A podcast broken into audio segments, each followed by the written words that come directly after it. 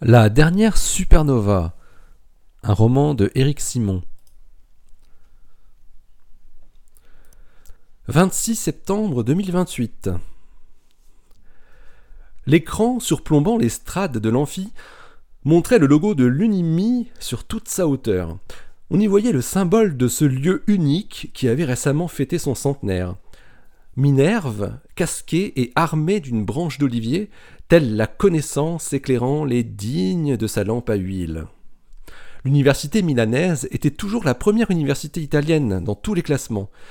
Le nom latin épousait la rotondité du sceau, Universitas Studiorum Mediolanensis, et donnait une certaine solennité au logo. Laura était prête à prendre la parole dans ce petit amphithéâtre feutré qui s'était très vite rempli. Les membres du jury étaient tous là, assis à côté de Christina, derrière la longue table qu'on installait face à l'estrade pour les soutenances. Elle pressa le bouton de la télécommande et Minerve laissa place à une image de Bételgeuse telle qu'elle avait été imagée dix ans plus tôt par un fameux réseau de radiotélescopes installé au Chili. L'image surmontait le titre de sa thèse qu'elle avait écrit en grands caractères gras. De Bételgeuse à SN 2024 JG, phénoménologie des neutrinos expliquée par les événements détectés dans Ice Cube 2. Laura parlait avec un ton posé, très calme. Sa présentation était limpide. Elle développait les principaux résultats qu'elle avait obtenus durant ces quatre années intenses qui avaient débuté sur les chapeaux de roue. Elle savait qu'elle serait docteur dans moins d'une heure maintenant. Elle profitait de l'instant comme Christina l'avait invitée à le faire. Après tout, on ne soutenait qu'une thèse dans sa vie.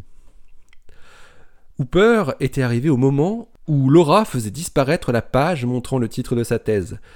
Il avait roulé le plus vite possible après avoir perdu un temps fou coincé derrière une file de poids lourds avant le passage de la frontière franco-italienne.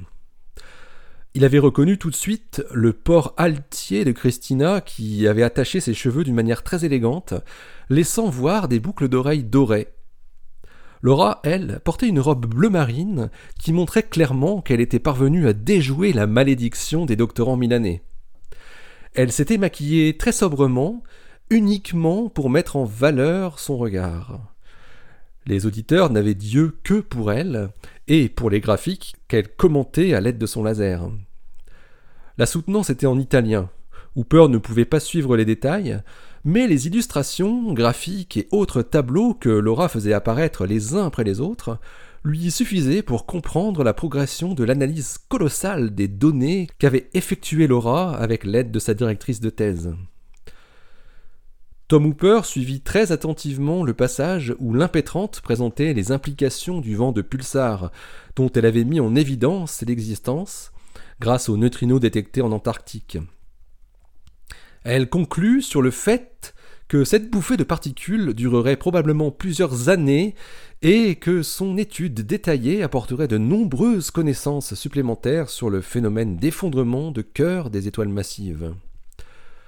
Sur l'ultime page de sa présentation, où elle remerciait plusieurs personnes, Laura avait mis une photo de la constellation d'Orion telle qu'on la voyait maintenant, la nouvelle constellation d'Orion, qui n'avait plus Bételgeuse et pas encore de nébuleuse de résidus. On était arrivé à la phase des questions du jury. C'est le président du jury, le spécialiste américain de la détection des neutrinos, James Hunt, qui débuta. Laura répondit avec application et clarté aux quelques questions techniques que chacun des six membres du jury lui posa. La dernière à prendre la parole était la directrice de thèse, Christina Voldoni. Après un vibrant éloge de Laura, dans lequel elle rappela l'implication forte de sa doctorante dans l'expérience Ice Cube 2, avec ses multiples séjours en Antarctique dans des conditions assez difficiles, Christina lui posa une question plus pour la forme, et au lieu de poser une question sur le travail effectué durant les quatre années précédentes, elle lui posa une question sur le futur. D'après toi, si une nouvelle supernova proche explosait l'année prochaine, Qu'est-ce qu'il faudrait améliorer pour être plus efficace encore que ce qu'on a réussi à faire avec Bételgeuse Elle n'avait pas préparé la question comme cela pouvait parfois se faire entre un directeur de thèse et son doctorant. Laura répondit après une petite seconde de réflexion. Euh, le point essentiel, euh, selon moi, c'est la quantité d'événements détectés, pour améliorer toujours plus la précision statistique. Je pense qu'avec les détecteurs dont nous disposons, nous devrions mettre en commun non seulement les alertes, comme ce qui est fait dans S-News, mais plus directement aussi les données de détection, et cela très vite après le jour de la détection primaire. Il serait nécessaire de conduire une analyse conjointe de toutes les données disponibles, mises ensemble par les équipes de IceCube, Dune, Hyperka et KM3Net, formant une sorte de grand réseau de détecteurs de neutrinos. Je pense que c'est ce qui nous a manqué ici. On aurait pu, je pense, comprendre beaucoup plus vite ce qui est en train de se passer et les caractéristiques physiques du vent de pulsar. Christina n'en attendait pas moins de Laura. Elle avait fait une réponse qu'elle-même aurait pu faire. En la remerciant à nouveau, elle lui fit un clin d'œil discret. Avant d'annoncer le retrait du jury pour la délibération, James Hunt se retourna vers l'amphi et prononça en anglais la phrase rituelle Un docteur souhaite-t-il poser une question à la candidate? Quelqu'un, vers le fond, mais à l'opposé de là où se trouvait Hooper, leva la main. Le président du jury le désigna pour lui donner la parole. Au moment où l'homme ouvrit la bouche, Tom Hooper vit Christina tressaillir sur sa chaise et se retourner brutalement pour chercher des yeux dans l'amphi qui était en train de parler en anglais. En voyant la réaction anormale de Christina, Hooper se pencha pour voir qui était ce chercheur étranger qui souhaitait poser une question à Laura. Nom de Dieu L'homme assis tout en haut de l'amphi, et qui s'était maintenant levé pour être vu de tous, était Frédéric Fournier. Le responsable scientifique du programme Mars Explorer était venu en personne à Milan pour assister à la soutenance de Laura et il lui posait maintenant une question. Vous avez montré que les neutrinos de décroissance radioactive pouvaient servir de traceurs pour évaluer la masse totale de matière du vent de pulsar de SN 2024 JG. Vos évaluations concernant l'intensité de ce vent de pulsar et sur sa composition reposent pour beaucoup sur des modèles de structures stellaires et des modèles de supernova par effondrement.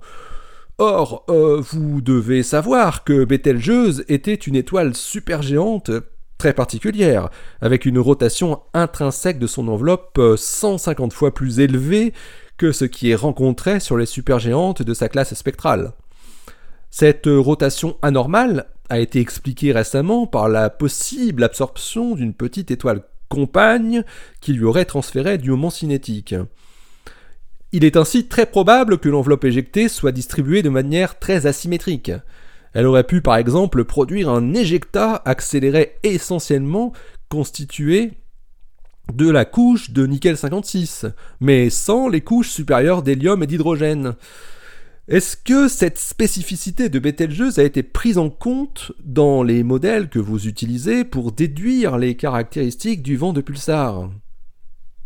Fournier montrait un sourire narquois. Il continua. Avec les incertitudes qui sont associées à la distribution anormale de masse éjectée et la très probable asymétrie, il doit s'en suivre un niveau de signifiance statistique beaucoup plus faible que celui que vous donnez pour les caractéristiques du vent de pulsar, notamment sur son intensité, et donc sur ses effets potentiels. Je ne crois pas du tout à votre chiffre, qui est très loin d'être robuste. Laura jeta un œil interrogatif à sa directrice de thèse. Christina lui esquissa un imperceptible hochement du menton en écarquillant les yeux et en lui montrant une feuille sur laquelle elle avait griffonné les mots Fournier Galactics. Christina maudissait James Hunt d'avoir donné la parole à la salle, ce qui était l'usage habituel, mais était souvent oublié. Laura se lança. Le niveau de confiance à 2,24 sigma que nous calculons au sujet de la composition et de la quantification du flux de rayons cosmiques prend bien sûr en compte toutes les incertitudes, y compris celle du modèle de supernova. Je peux comprendre que cette réalité soit difficile à entendre par les gens de Galactix, mais il va falloir vous y faire. Euh, nous avons une confiance de 97% sur l'intensité du flux de vent de pulsar, et il n'y a aucune raison pour que cette valeur se réduise. Vu les effets prévisibles de ces particules ultra-énergétiques, si vous persistez à nier ou à ignorer cela, vous devrez en assumer les lourdes conséquences. Christina enchaîna immédiatement en prenant la parole. Je me permets d'ajouter une chose. Le travail qu'a accompli Laura Capelli durant sa thèse, dans la partie quantification du vent de pulsar, a été fait en collaboration avec l'équipe de Ray Wheeler à Harvard. Et il a été de plus validé plusieurs fois par d'autres équipes spécialistes des étoiles supergéantes et des étoiles atypiques. La science n'est pas une affaire de croyance ou de prophétie autoréalisatrice, docteur Fournier. La remarque que vous venez de faire ne m'étonne pas venant de vous, qui avez soutenu lors de votre thèse il y a 17 ans que les neutrinos de symphonie étaient supraluminiques. On entendit un bruissement dans l'amphithéâtre. Frédéric Fournier venait de prendre un uppercut. Il dodelinait de la tête en essayant de garder un sourire digne, tandis que Christina se retournait vers les autres membres du jury, comme pour signer la fin de la séance de questions. Le jury se retira dans la petite salle attenante alors que les doctorants de l'Institut étaient descendus du milieu de l'amphi pour aller féliciter Laura. Hooper surveillait Fournier en évitant de trop se montrer, même s'il n'y avait aucune raison pour que le sbire de Scum le reconnaisse. L'amphi bruissait de bavardage des uns et des autres dans l'attente du retour du jury. Fournier restait impassible. Il était visiblement venu seul. Ce type avait essayé de déstabiliser Laura en cherchant à instiller un doute sur la valeur de la probabilité calculée concernant l'effet du vent de pulsar sur ses astronautes. Mais Laura s'était très bien défendue, et la réplique finale de Christina avait eu un effet dévastateur. Tom se demandait finalement pour quelle raison Fournier était venu assister à cette soutenance. Ça ne devait pas être que pour tenter de dénigrer les travaux de Laura et Christina. Ça pouvait aussi être lié à la mise à l'écart de Craig March. Le jury revint au bout de 15 minutes. James Hunt félicita chaleureusement Laura pour son travail et lui décerna officiellement le titre de docteur de l'Université de Milan avec les félicitations du jury. Laura entendit à peine les applaudissements nourris de l'amphithéâtre lorsqu'elle remercia un à un ses pères qui l'avaient jugée habilitée à poursuivre dans cette carrière. Hooper jeta un œil vers Fournier, mais ce dernier avait disparu. Laura avait organisé un superbe pot de thèse, avec une multitude de petits gâteaux plus sympathiques les uns que les autres, on comprenait assez vite qu'elle était plus portée sur le sucré que sur le salé. Il y avait du champagne, alors tout allait bien. Hooper avait félicité Laura, qui ne semblait même pas étonnée de le voir. Elle paraissait surtout sur son petit nuage, probablement incrédule de savoir qu'elle venait d'en finir avec sa thèse, et que on l'appellerait désormais docteur Capelli pour le restant de ses jours. Hooper croisa enfin le regard de Christina, qui avait été constamment prise à partie depuis que tout le jury était entré dans la petite salle voûtée où le pot avait été installé. Elle se dirigea vers lui rapidement. Alors toi aussi t'es venu. Merci Tom. T'as suivi toute la soutenance? T'as vu que Fournier était là? Et la question qu'il a posée? Oui, euh, j'ai surtout entendu la réponse cinglante que tu lui as faite. Tu n'y es pas allé de main morte. Oh, il n'a eu que ce qu'il méritait, hein. Non mais tu te rends compte? Il est venu à la soutenance uniquement pour dénigrer notre travail, et le travail de Laura surtout. Christina but une gorgée de sa coupe de champagne. Oui, mais il n'est peut-être pas venu que pour ça, reprit Hooper. J'ai reçu une mauvaise nouvelle il y a deux jours en provenance de nos amis volants, tu sais. Qu'est-ce qui se passe? demanda Christina. Craig March a été mis à l'écart des autres par Fournier. Erin pense qu'ils savent que c'était toi, Hoboken. Ils ont dû enquêter.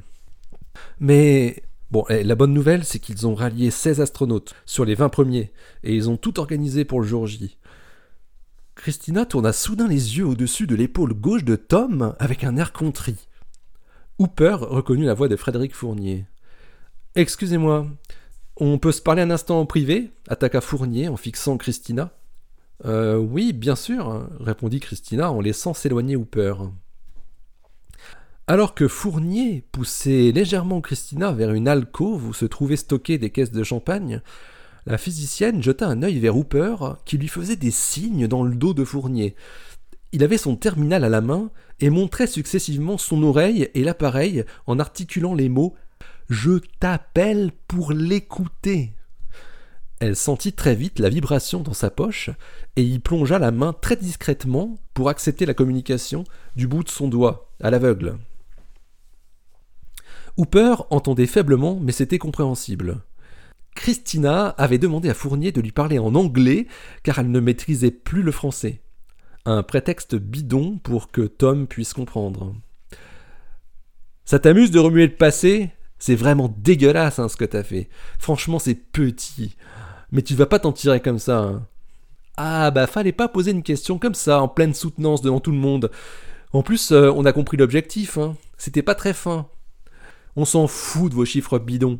Et il faut que tout le monde comprenne que vous êtes sûr de rien. Oh, on est juste sûr à 97%, quoi. Hein. Oh, je t'accorde 3 petits pourcents de chance de réussir. T'inquiète pas pour nous, ouais. Notre programme va être la plus grande réussite de l'humanité. Mais c'est pas pour te raconter ça que je suis venu exprès dans ce trou. Ah bon? Oh, c'est décevant, gloussa Christina en buvant une gorgée.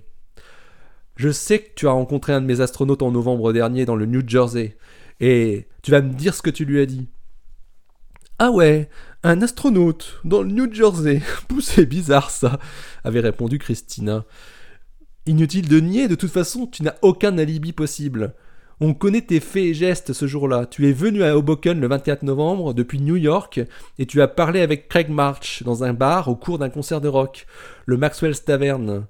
Mais ce que je veux savoir maintenant, c'est, premièrement ce que tu lui as dit et deuxièmement, est-ce que tu as rencontré d'autres de mes astronautes?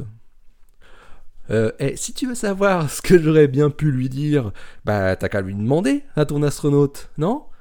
Il t'a rien dit? Oh bah c'est bizarre ça, hein? Ouais, fais ta maline. Ouais, de toute façon, je finirai bien par savoir. Est-ce que t'en as vu d'autres? Est-ce que tu leur as parlé?